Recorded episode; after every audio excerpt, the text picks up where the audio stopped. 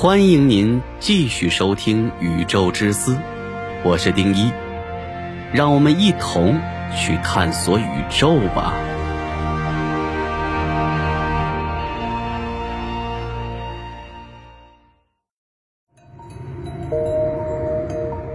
薛定谔的猫到底是什么梗？为何一会儿死一会儿活，一会儿既死又活？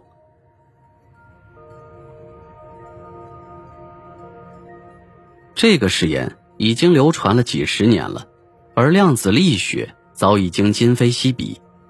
当初薛定谔构建实验的关键点，包括爱因斯坦赞赏这个假设实验对量子力学提出的质疑。用现代的量子力学来看，其实他们当初使劲儿都使错了地方。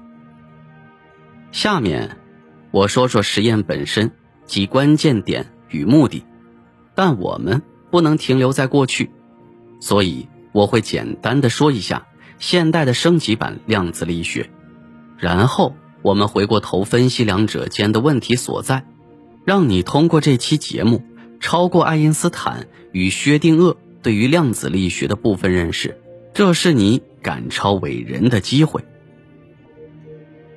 争论的起因，如果说把量子力学。分为已知和未知的两部分，那已知部分就是我们可以通过实验观察到的结果：量子纠缠、量子隧穿、不确定性原理；而未知部分就是为什么会产生这些现象。爱因斯坦、波尔、薛定谔等大佬都想搞清楚背后的本质。经典物理与量子隧穿。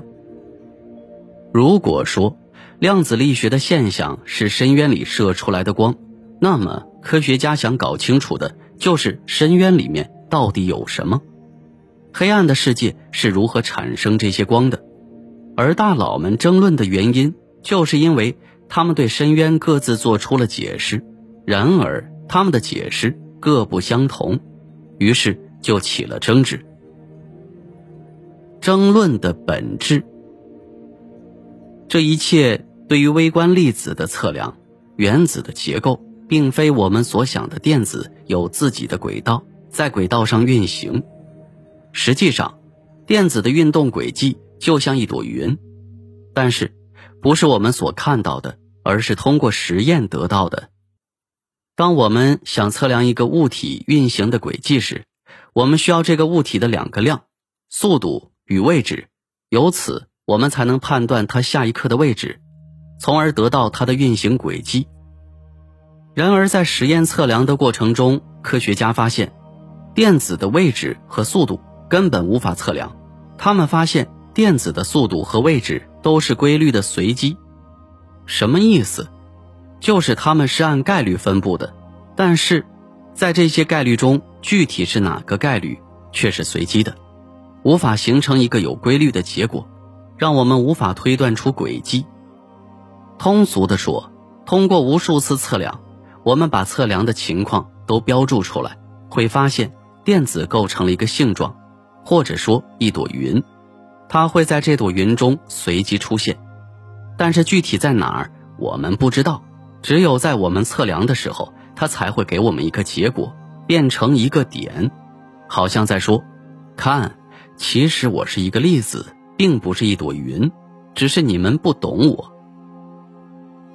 波尔解释说，它是一个粒子，同时出现在云中的所有位置。当我们要测量它的时候，它会随机选一个位置出现，告诉我们它在哪儿。这个解释非常诡异。如果它是一个粒子，它又为什么会同时出现在那么多位置？难不成它会分身吗？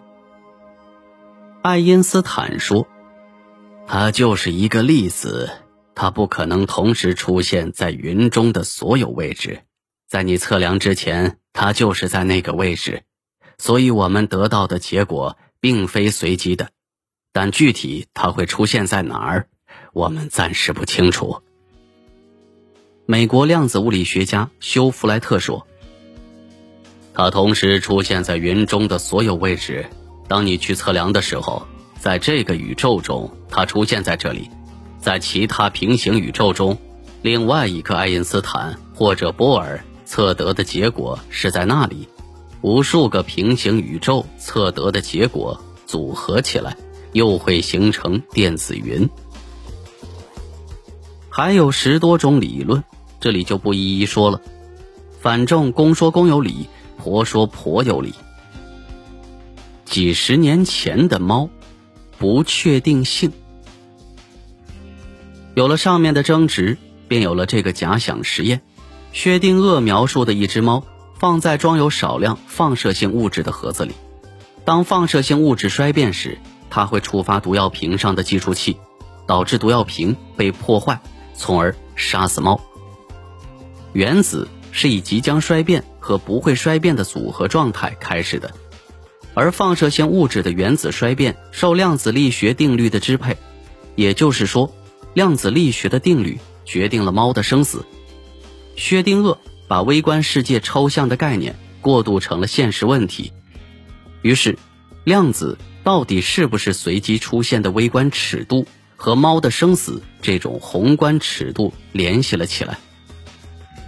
关于生命，只有两种可能，非死即活，而在实验中的猫有了第三种状态，既死又活，因为它是一种只代表电子状态的量子猫。波尔说：“电子既在那儿，也在那儿。”所以，薛定谔说：“如果波尔说的是对的，那么猫既是死的，也是活的。如果你打开箱子想看看它到底是死是活，不好意思，结果是随机的，变成了要么死，要么活。”